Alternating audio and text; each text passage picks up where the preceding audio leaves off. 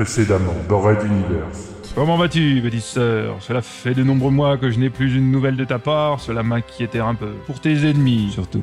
John, vieille peau blanchâtre, il semble que le soleil ne puisse pas traverser encore assez la jungle pour colorer ton teint. Cela fait plaisir de te revoir, John, après tout ce temps. Voici le capitaine Ange Carion. Ce garçon a été un des acteurs essentiels pour la prise de contrôle de Norion Mir. Colonel Hill, ce, ce serait un privilège de vous serrer la main. En fait, ajouta Arlington devant les visages circonspects de son auditoire. nous allons préparer la chute de Materwan Centrum par trois actions coordonnées.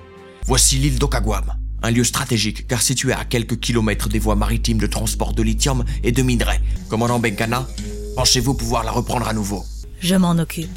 La forteresse King Castix, redoutable et imposante prison, centre d'interrogatoire de l'armée.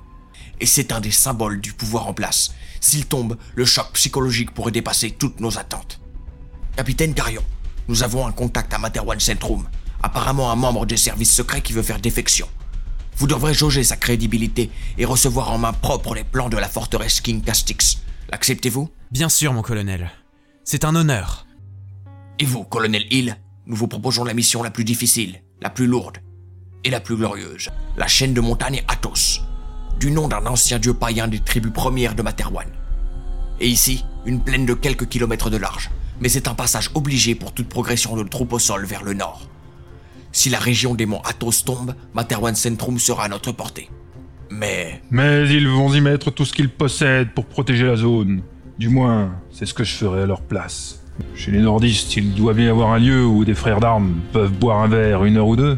Si nous y allions avant de partir demain à nos batailles, Une heure plus tard, autour du poêle rougeoyant d'un des derniers bars ouverts de Norion Mir, le colonel Arlington, la commandant Benkana, le capitaine Carion et le colonel Jeff Hill savaient qu'ils se serraient les mains pour la dernière fois, tandis que dehors, la neige grisâtre tombait, fouettant les sols et les hommes.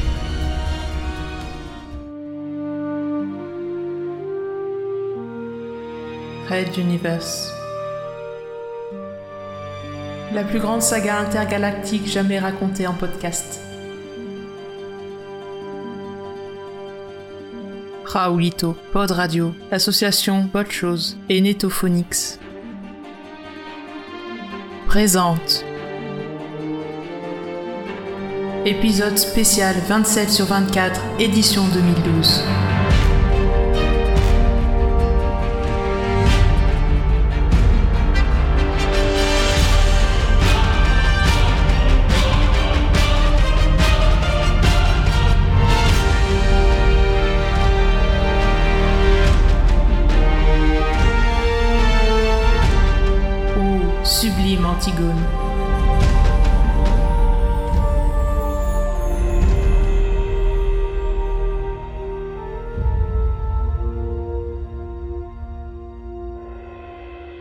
Seconde partie.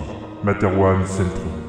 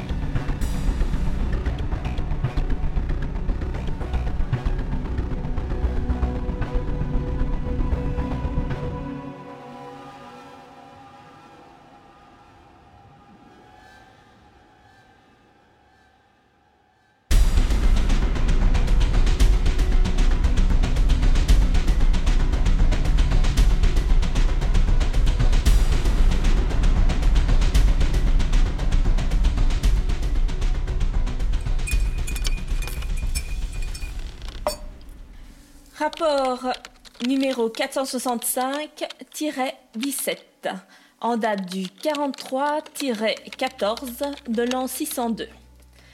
Rédacteur lieutenant mental Ismaël Taken. Objet déroulement de la surveillance de l'agent Ralato Oli. Ce matin, je déclare avoir effectué une surveillance rapprochée de l'agent spécial lieutenant Uli Ralato, consécutive à un sondage mental de routine qui présentait des incohérences entre le contenu des informations recueillies et les actes du susnommé. L'agent sous enquête s'est protégé par plusieurs actions de contre-filature que j'ai réussi à déjouer grâce à un marqueur psychique placé à la surface de son cervelet inférieur droit. Toute trace en a été effacée depuis. 9h45. Départ du bureau sans ordre de mission. Personne ne l'arrête. Il emprunte sa voiture personnelle. 9h55. Première rupture de filature au niveau du croisement entre l'avenue de la 9e Légion et le boulevard de la Grande Flotte Spatiale. Direction les quais du Nord. 10h10. Seconde rupture de filature sur les quais du Nord, à mi-longueur de la route. 10h25. L'agent Ouli gare sa voiture face au magasin Galerie des Paillettes. Troisième et ultime rupture de filature en utilisant la sortie sud du magasin et en montant dans une voiture qui démarrait. Je soupçonne l'agent Ouli d'avoir utilisé ses aptitudes mentales pour que la conductrice le conduise à sa destination sans se rendre compte de sa présence, en infraction à l'article 4 du Code des comportements mentaux.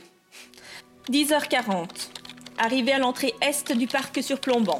L'agent Ouli prend de petits chemins secondaires pour se rendre au mémorial des colons de l'espace et s'assoit sur un banc à l'intérieur près de l'entrée. 11 heures. Un jeune homme inconnu vient s'asseoir à ses côtés. Les scans passifs restent sans résultat. Probablement une protection due à l'agent Ouli. Et un scan actif l'aurait alerté. 11h15. Fin de la discussion entre eux. L'agent Ouli part en premier, après une poignée de main échangeant en même temps un petit paquet en papier craft. Je reste pour surveiller l'inconnu et tenter un scan passif. L'inconnu ouvre le papier et sort un tube de comprimé en avalant. 11h17. Le scan passif ne révèle rien que des souvenirs flous ou tordus. L'agent Ouli a donc fourni à l'inconnu un dérivé de boramol, des orientateurs psychiques. 11h20. L'inconnu se lève et descend à l'entrée ouest du parc pour prendre un taxi. Lorsque je pars à sa poursuite, une légère sensation d'oppression me prend et il me semble distinguer une ombre derrière le banc où était assis l'inconnu et l'agent au lit. Mais celui-ci est fixé contre le mur, probablement un effet secondaire du scan d'un cerveau sous boramol. 11h50, il descend un carrefour et prend une entrée de station de métro. Je lance une requête de suivi au commissariat mental métropolitain. Le résultat me sera communiqué bientôt. 11h55. De retour au bureau, je constate la présence de l'agent Ouli à son poste, travaillant à ses dossiers. 12h. Fin de la surveillance rapprochée. Dans l'attente des résultats de la requête au commissariat mental métropolitain, les nombreux clichés de l'inconnu ont été transmis au service des reconnaissances faciales.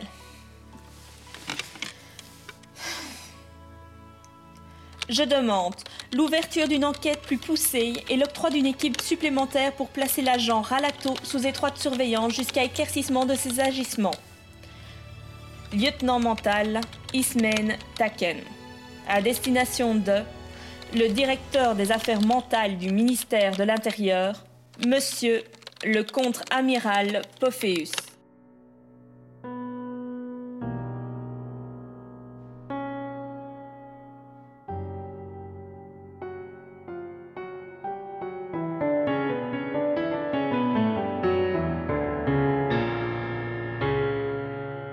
L'imposant bâtiment de granit, grisâtre de pollution, écrasait de sa présence le quartier chic où il était situé. Tout sauf discret, le gigantesque ministère de l'Intérieur disposait, sous son énorme drapeau royaliste, de plusieurs pistes d'atterrissage d'orthoptères, d'une véritable armée de gardes et unités spéciales, de nombreux niveaux de bureaux pour tous ses analystes et autres agents plus ou moins affiliés, et d'autres niveaux plus souterrains, à accès diversement restreint. L'un de ces niveaux profonds était constitué de multiples salles de réunion parfaitement équipées, quoique de matériel un peu désuet, et toujours d'immenses drapeaux royalistes. Le contre-amiral Pophéus était assis confortablement face à la table en métal brossé, sur laquelle reposait une plaque de verre du plus grand luxe. On voyait s'y refléter le drapeau tendu au plafond, tel un symbole pesant dominant tout. Autour de lui se trouvaient les membres du comité restreint de crise organisé par l'adipeux maréchal Trumont, l'ancien chef des forces armées, maintenant aide de camp du roi, détournant de temps à autre des fonds militaires pour faire plaisir à ses multiples et coûteuses maîtresses. L'amiral Trump, commandant en chef des forces spatiales et aériennes, véritable assassin totalement dénué de scrupules, et le général Chen Chen, chef des forces terrestres et navales, un tacticien reconnu et apprécié de tous, malgré la traite des petites filles dont il abusait souvent. Pophéus représentait le ministère de l'Intérieur dont il était le chef réel, ayant la haute main sur l'organisation secrète mentale. D'où ce savoir et ses connaissances de chacun, bien particuliers aux hommes de l'ombre, qui faisaient de lui la personne la plus crainte de cette pièce. Tremont parlait depuis un petit moment déjà, et on s'ennuyait ferme. t'a connu à travers les âges.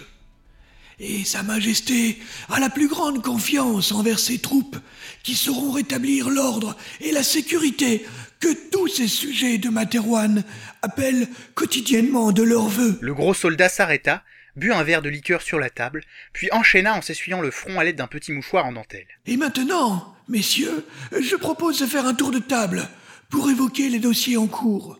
Amiral Trump, vous avez la parole. Merci, maréchal.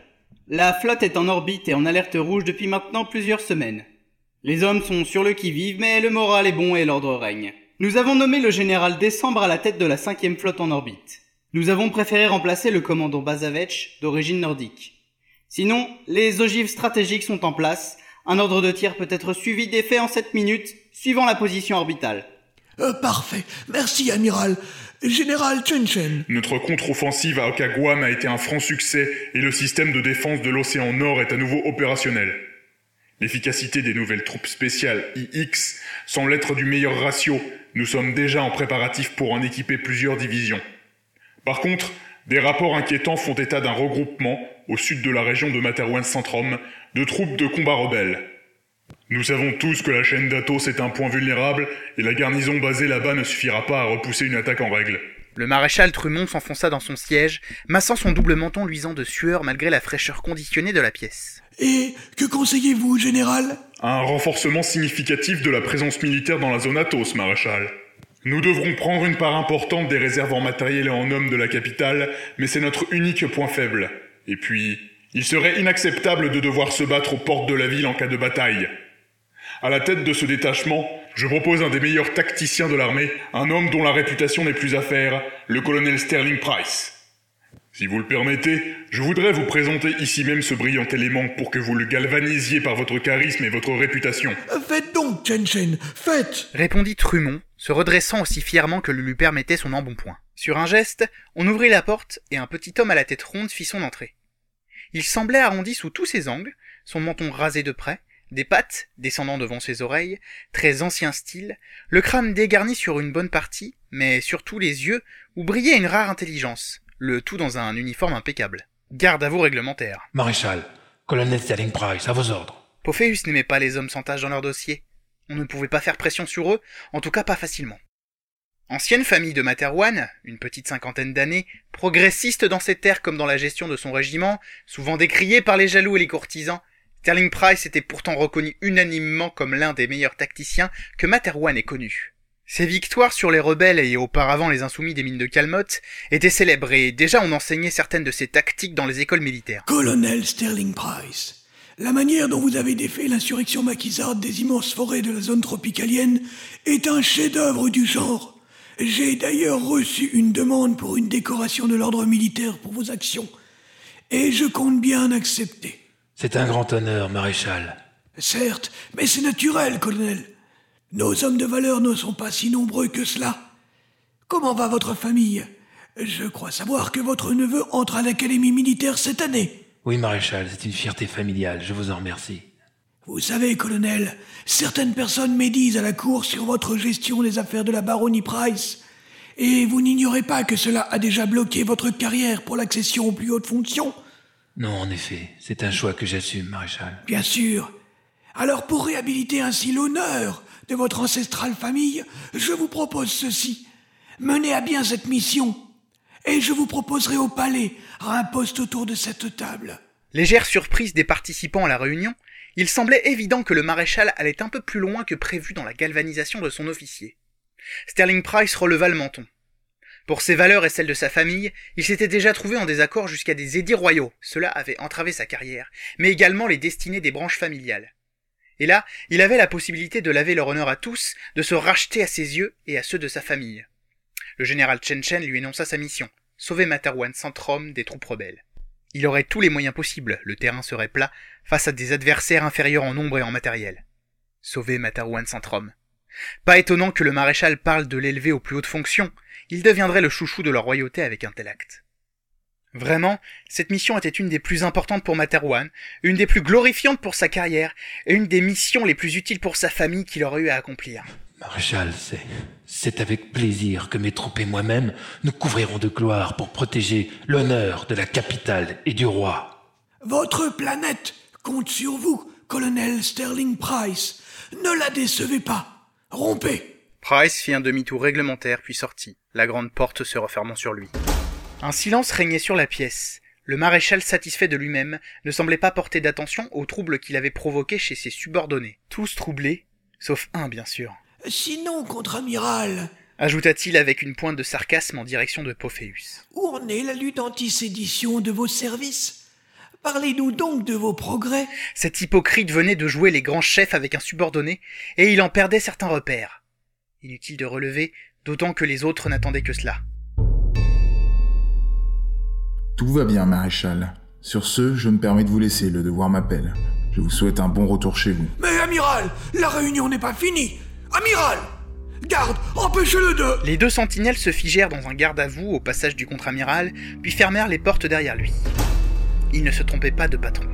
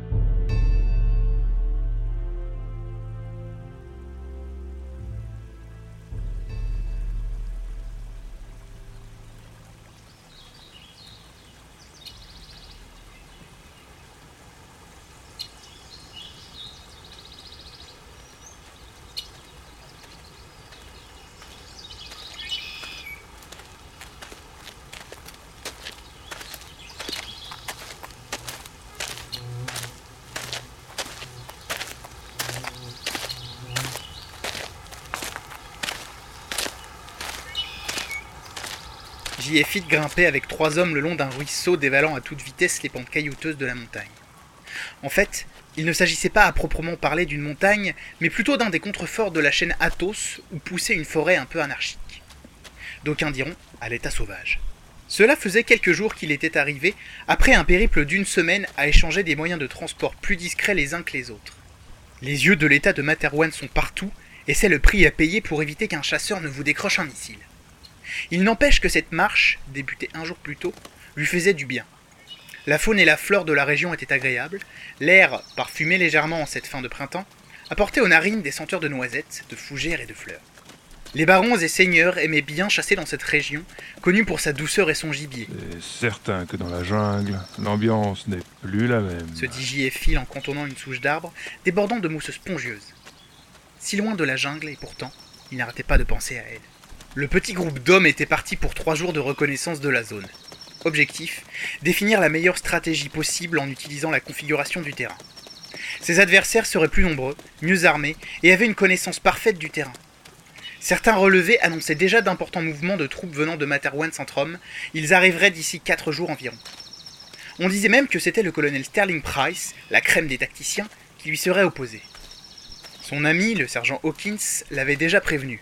Il pouvait s'occuper de motiver les soldats rebelles et pousser leur entraînement au meilleur possible, mais J et Phil devraient quand même faire un miracle.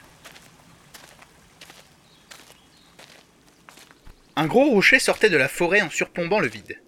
J et Phil et les autres s'y installèrent pour bivouaquer, profitant du spectacle pour observer la topographie locale de visu.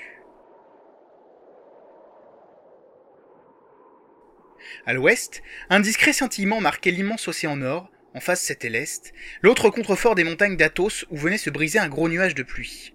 Plus au sud, il y avait les régions contrôlées par la rébellion, et en plein nord, on devinait une couche rosâtre, proche de l'horizon, marquant la zone polluée de la cité la plus grande et la plus peuplée de toute la planète. Et enfin, devant lui, une surface d'une centaine de kilomètres carrés où s'étendait la plaine. Un ou deux petits villages de paysans, une caserne avec un seul orthoptère qu'on voyait faire de petits cercles au loin, et des plaines herbeuses ou des forêts. Bref, un calme trompeur avant la tempête. Le soleil brillait toujours, et les nuages de pluie au loin ne risqueraient pas de les atteindre avant plusieurs heures. J.F. leva la tête pour offrir un bain de lumière solaire à son visage. La chaleur de l'astre était moins cuisante à ces latitudes que sous les tropiques, ce qui permit au colonel d'aller oser jusqu'à ouvrir les yeux pour regarder en face l'ultime feu divin. Au milieu de la lueur aveuglante, il lui sembla alors percevoir un point qui grossissait. Abritez-vous cria-t-il en reculant mais pas plus d'un pas, car ses yeux étaient incapables de chasser la rémanence qui occultait tout, l'aveuglant totalement. Ses oreilles reconnaissaient sans erreur possible le son d'un orthoptère en approche rapide. Depuis quand ont-ils un second orthoptère dans cette caserne? Deux des hommes se portaient à son secours pour le tirer en arrière, lorsqu'il entendit rugir les mitrailleuses de l'engin. Une balle lui transperça la cuisse gauche, le poussant au déséquilibre en arrière avec les deux soldats. Le tir s'arrêta et le son de l'engin sembla s'éloigner. Ses yeux se réadaptaient vite maintenant, et même en silhouette, il pouvait voir ses deux compagnons étendus à ses côtés, broyés par les puissantes munitions de l'appareil ennemi. La douleur à sa jambe était atroce, mais il ne pouvait s'en préoccuper tout de suite, car l'éloignement du danger ne signifiait pas une absence de danger. Il commença donc à se traîner lentement et douloureusement sur la pierre. Au loin, il entendait le son d'un orthoptère en approche. Face à lui, c'était les cris du troisième de ces hommes qui venait à lui en l'appelant. Colonel, attention Colonel Le second orthoptère venait finir le travail. Il se stabilisa et tira posément deux roquettes à la base du rocher.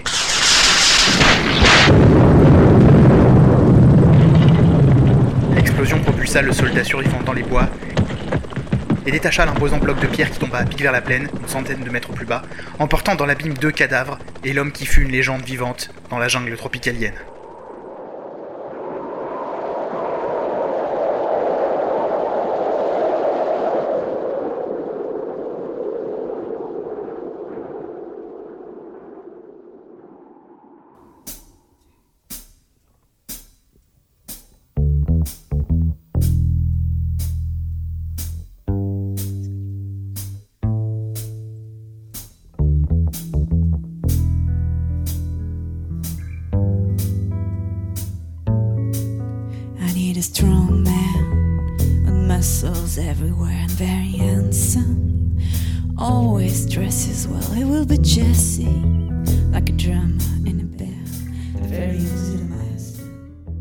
Du bar lounge des quais était de celles qui entraînent la romance.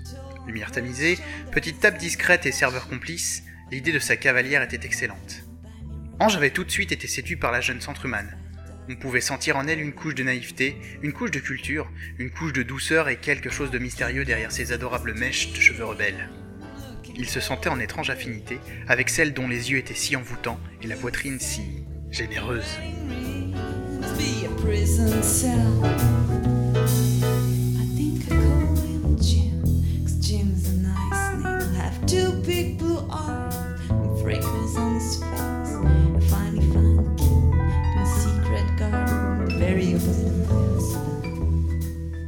Takken lui avait fait le coup de la fille un peu penaude dans l'escalier avec ses courses. Il continuait à être sous protection du boramol, mais son corps s'y habituait et certaines failles exploitables dans sa psyché profonde apparaissaient. Le désir sexuel, par exemple. Chez la plupart des humains, il était facile de l'exacerber, et chez les jeunes hommes, c'était même aisé. La localisation de la chambre d'hôtel de ce garçon fut effectuée très rapidement par le commissariat central métropolitain, mais son identité restait encore inconnue. Elle avait juste un prénom, Ange. C'est peu, mais cela donnera un coup de pouce aux stations de reconnaissance faciale qui planchaient depuis plusieurs heures sur le problème. Du côté du lieutenant Ralato, plus elle creusait le dossier de cet officier, plus il semblait évident qu'il avait bénéficié du soutien actif d'un membre haut gradé du ministère, ce qui signifiait probablement des complicités dont elle devait se méfier. De plus, il y avait quelque chose d'étrange. Certains bulletins médicaux étaient en double, dont certains biffés au feutre noir, et on lui avait attribué une chambre à deux lits au centre d'internat des nouveaux manteaux, ce qui est rarissime. Sans parler de ses origines, incomplètes ou douteuses. Certes, on a quelques informations de base. Originaire des montagnes lointaines de l'Est, date du prélèvement aux parents, etc. Mais les registres officiels avaient disparu, on ne savait comment. Très louche tout cela. Soudain, son regard fut attiré par une ombre en bordure d'un rideau devant elle. Une silhouette de personne debout à quelques mètres qui, elle le sentait, l'observait attentivement. Comment peut-on être dans l'ombre sans être dans l'obscurité? Une main se posa sur la sienne et elle sursauta. Ange retira tout de suite sa paume, surpris à son tour par la réaction de sa cavalière de soirée. Un coup d'œil devant elle, mais le rideau était vide. Personne. Un rapide scan passif n'indiquait rien, ni même une sensation de présence passée chez les convives attablés autour du rideau. Rien. Elle n'avait pourtant pas rêvé, à moins que cela ne soit lié, comme lors de la filature de Ralato, à un effet secondaire du boramol, à se demander s'il n'était pas coupé avec d'autres substances. Ismen? Je. euh, Non, non, excusez-moi, ça doit être la chaleur. Si nous sortions un peu, voulez-vous? Ange paya la note, puis accompagna la jeune femme vers l'entrée, où un groom leur ouvrait la porte. Prenant une pièce de monnaie, elle donna un pourboire au garçon et perçut en échange son rapport mental d'agent de la sécurité intérieure. On venait de trouver qui était le jeune homme avec elle. Ange Carion, présumé mort il y a trois mois, lors d'une attaque clandestine d'un repère de rebelles dans la montagne. Elle remercia son protecteur. Un officier mental se doit toujours d'être assisté par un agent normal en mission extérieure. Sans être une règle, c'est une coutume. Les manteaux sont rares et chers. Le couple sortit donc, emprunta le trottoir de la route côtière sur une dizaine de mètres et s'arrêta entre deux lampadaires pour s'appuyer à la rambarde face à l'océan. Ange était heureux. La jeune femme avait les yeux brillants et on sentait clairement qu'elle était fébrile. Peut-être était-ce le bon moment? L'autre tourna la tête doucement, posément même, et ferma les yeux, en embrassant ce mystérieux monsieur Carillon, lié au réseau de l'indomptable rébellion, lui-même lié au lieutenant Ralato, membre des services secrets de l'état souverain de Materwan. Elle venait de marquer un point contre les traîtres à son roi, et embrasser ce joli garçon était pour elle une manière de fêter cette excellente nouvelle. Ils se quittèrent une dizaine de minutes plus tard, avec une promesse de se revoir le lendemain et un échange de téléphone. Elle avait ferré le poisson, mais ne lui offrirait pas ce qu'il espérait. Cette nuit, ce seront les commandos d'intervention du ministère de l'Intérieur qui viendront le réveiller chez lui. Elle souhaitait beaucoup de plaisir à ce traître.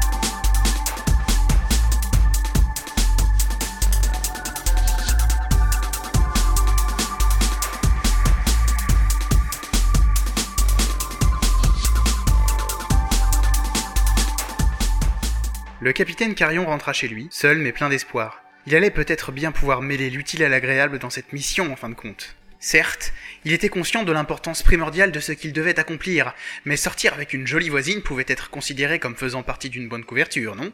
S'allongeant tranquillement sur le lit de sa chambre d'hôtel au confort douteux, il observa le plafond, regardant danser les lumières des voitures et des néons, qui transformaient la surface morne et sans saveur en une féerie psychédélique de multiples couleurs.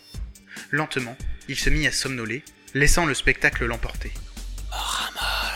Ah oui, il allait oublier ses comprimés. Son contact lui avait donné une réserve de petits comprimés bleus, destinés à protéger ses pensées des scans passifs des manteaux. Ange lui avait demandé ce que cela ferait en cas de scan actif, mais l'autre avait simplement répondu.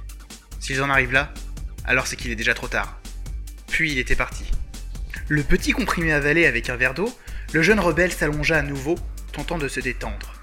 Étrange bonhomme, cet agent retourné, qui se faisait appeler 67-5 et dont on n'avait pas à connaître la vraie identité. La première prise de contact avait été planifiée au préalable, quand l'agent inconnu avait fait défection, et le prochain rendez-vous se tiendrait le lendemain près du cimetière nord de la ville. Mais cette fois, le contact apporterait quelque chose de plus tangible, et Ange allait le pousser un peu sous pression, pour connaître son nom exact et pas un numéro de série. Il y avait trop à jouer dans cette affaire. Le temps passait, et la féerie au plafond se poursuivait, entraînant doucement le jeune homme dans les torpeurs du sommeil. Montez en haut de l'immeuble pour prendre l'air. Tiens, drôle d'idée, mais c'est vrai qu'il était encore un peu tôt. La mission, les implications multiples, et la rencontre avec la jeune femme, un peu d'air frais lui ferait du bien. En haut de l'escalier, une déconvenue de taille. La sortie supérieure de l'immeuble était une trappe de sûreté au plafond. Pas d'accès direct. Hmm. Tant pis, il devait vraiment aller dehors. Un petit saut et, attrapant la poignée, il saisit le cadenas qui s'ouvrit littéralement dans ses mains.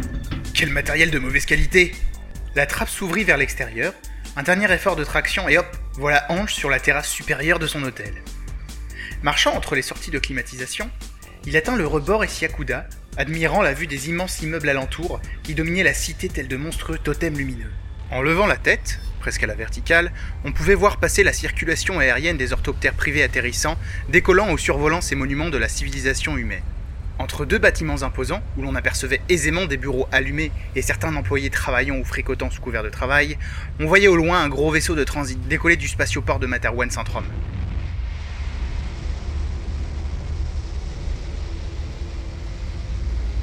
Ces masses de métal s'arrachaient du sol à grand renfort de lithium, dans un bruit que même la distance ne pouvait atténuer complètement. Malgré le grondement lointain, Ange repéra quelques bruits venant de la rue en contrebas. Les lampadaires clignotaient, rendant une vision stroboscopique de ce qu'il s'y passait. Cependant, il distingua plusieurs camionnettes noires stationnées au pied du mur du bâtiment et des dizaines d'hommes en noir pénétrant dans le hall. Pris d'une très mauvaise intuition, il leva la tête. Au-dessus des grands ensembles de bureaux, trois orthoptères stagnaient en vol stationnaire. Leur son était trop étouffé par la distance, mais les snipers se plaçaient sans doute déjà.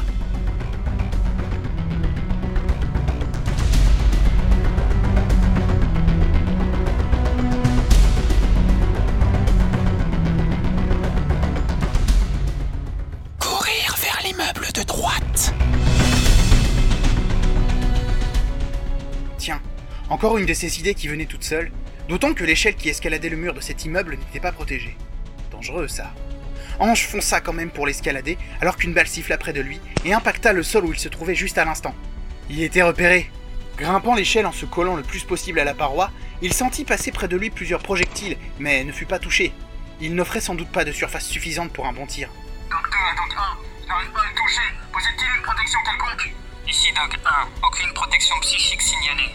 Concentrez-vous donc. Bien reçu, Doc 1. Je poursuis le tir. Ici équipe mentale d'appui au sol. Appel à tous, nous recommandons la plus grande prudence. D'étranges turbulences dans les couches inconscientes des hommes sont ressenties. Ici Doc 1, est-ce que ça peut interférer avec la précision des tirs? Notre taux d'échec est anormalement élevé ici. Ici équipe mentale, oui, c'est... Équipe mentale, répondez. Allô? Euh, ici le chauffeur, je... je secours. Les crânes des deux manteaux viennent de... Oh, c'est horrible, mon dieu Au même moment, une abominable migraine s'abattit sur tous les premiers hommes du groupe d'intervention arrivant sur le toit du bâtiment. Certains s'évanouirent tandis que d'autres se roulaient à même le sol, s'arrachant le casque sous la douleur. Le temps que la situation redevienne sous contrôle et que les migraines aient disparu, le suspect à interpeller s'était envolé, on ne savait pas trop dans quelle direction.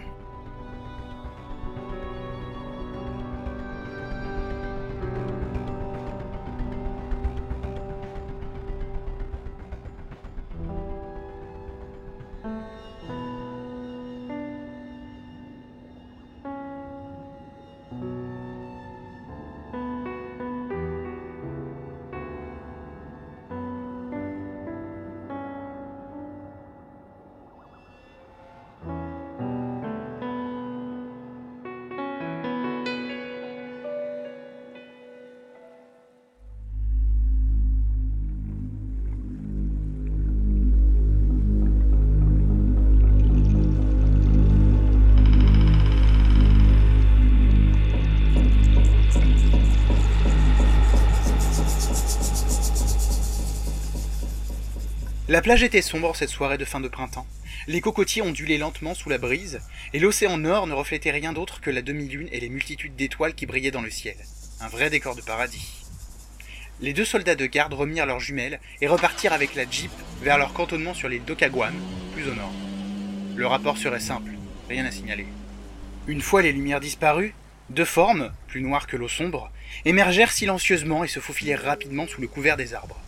Les deux silhouettes effectuèrent le tour du périmètre en quelques minutes, s'assurant qu'aucun témoin ne s'y trouvait, puis envoyèrent un signal codé. Un sous-marin apparut alors à la surface de l'océan, à quelques centaines de mètres, et très vite, des embarcations pneumatiques de débarquement furent déployées.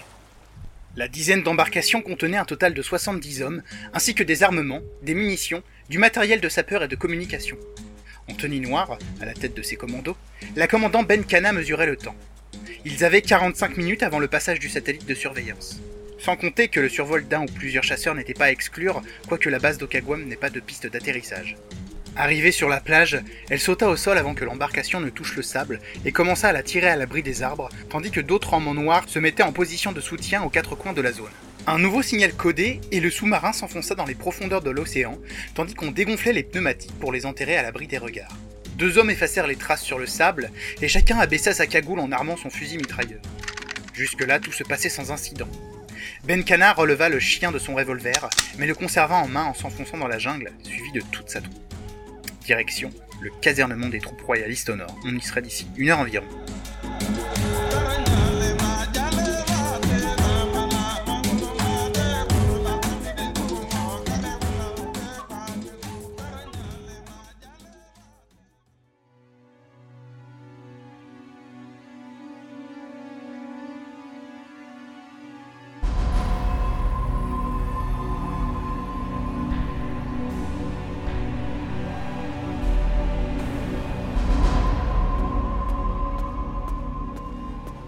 Materwan Centrum, ministère de l'Intérieur, dernier étage de l'imposant bâtiment. Ismet Takken, en tailleur réglementaire strict, marchait nerveusement dans le couloir, un dossier sous le bras. Après l'échec de l'opération d'interpellation hier soir, elle allait devoir présenter son rapport au plus haut niveau, le directeur des affaires mentales, numéro 2 officiel du ministère, le contre-amiral Pophéus. Progressant le long des colonnes de marbre et des tapis feutrés, Imen se voyait ouvrir sans un mot toutes les portes. Les secrétaires ou constables des différentes antichambres successives n'étaient, pour quelqu'un ayant rendez-vous avec le contre-amiral, rien de plus que des plantes décoratives sans intérêt. Elle s'arrêta devant la dernière porte, la plus massive, en bois sculpté. Le soldat, un mental celui-là, lui fit signe d'attendre, et lorsqu'un petit signal vert clignota silencieusement dans un angle, il tourna lui-même la clenche, l'invitant à entrer.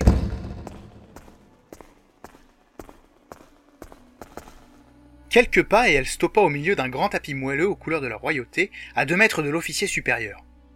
Même pour le ministère de l'Intérieur, la salle était vaste, décorée avec opulence à grand renfort de dorures et de moulures, imposant par son apparat la grandeur et la majesté de la royauté. Plusieurs statues ornaient même les angles, représentant de glorieux ministres ou hommes de guerre de l'histoire de Materwan. Lieutenant Ismen Taken, au rapport, amiral. Puis, elle attendit sans un mot, au garde à vous. Le contre-amiral Pophéus chaussait de petites lunettes de vue en demi-lune et feuilletait un rapport, installé au fond de son fauteuil légèrement tourné vers les grandes baies vitrées. Le visage élancé, quoique sec, une tenue militaire blanche engoncée au niveau du col Mao, tout cela lui donnait un air de vieillard aigri ne vivant qu'en maudissant les autres. Il était connu qu'il exigeait l'excellence de tous les membres du ministère, mais également qu'il ne plaisantait pas avec l'échec. Et était responsable du dernier en date. Le contre-amiral poursuivait sa lecture, la jeune femme restait droite, impassible, attendant la sentence. Contrairement à d'autres ministres ou hauts fonctionnaires, Pophéus n'imposait pas la présence d'un ou plusieurs manteaux de protection durant ses rencontres. Depuis un accident causé dans des circonstances mystérieuses l'ayant incapacité plusieurs mois, il y avait de cela quelques années, l'homme était devenu hermétique à toute intrusion télépathique ou psychique. C'était un cas unique d'après les archives centrales, un point noir dans l'esprit des manteaux, mais qui assurait à ce dernier un respect total de ses subordonnés et une discrétion à toute épreuve. Le contre-amiral soupira et, déchaussant ses lunettes, observa Imen de haut en bas, la tête un peu penchée, puis retourna à son rapport. Repos, lieutenant. Donnez-moi votre opinion sur ces événements. Nous avons été victimes d'une attaque psychique extérieure d'une grande puissance. Cela implique un groupe et une grande maîtrise de l'art mental. Et où peut-on trouver cela, à votre avis? Amiral, je ne vois qu'un seul endroit où l'on peut monter ce genre d'équipe. Pophéus reposa le rapport et tourna le fauteuil, le dos à son officier. Poursuivez, lieutenant. C'est dans la section mentale du ministère de l'Intérieur, amiral, il n'y a que là. Vous avez une piste, je crois. Oui, amiral, j'ai plusieurs rapports dans ce sens. Pophéus retourna le fauteuil, se leva et fit le tour de son bureau, les mains dans le dos, marchant doucement jusqu'à la lieutenant en faisant claquer les talons de ses bottes noires parfaitement cirées. Arrivé à ses côtés, il fixa par-delà les immenses baies vitrées la cité plongée dans une sorte de brouillard léger, mélange de pollution et de brume matinale, d'où n'émergeaient que les plus grandes tours. Votre enquête m'est très précieuse et implique un agent qui était au-dessus de tout soupçon jusqu'à présent. Vous donne carte blanche et un accès aux informations de niveau 2. Mais surtout n'éveillez l'intérêt de personne. Restez la plus discrète possible. Plus d'intervention en force comme hier. Je veux une enquête fine, soignée et en profondeur. Et bien sûr être tenu quotidiennement au courant de vos avancées. J'espère que vous me comprenez. Oui, amiral, il n'y aura plus d'erreur, je vous le certifie. Je compte sur vous, lieutenant. Si vous arrivez à démasquer un traître au sein de notre organisation, je révélerai personnellement votre implication au palais. Puis, se retournant vers elle, il ajouta d'une voix solennelle. Votre patrie compte sur vous, lieutenant Tashken. Ne la décevez pas. Vous pouvez disposer. Imen se cabra à nouveau dans un garde à vous strict, puis fit son demi-tour réglementaire.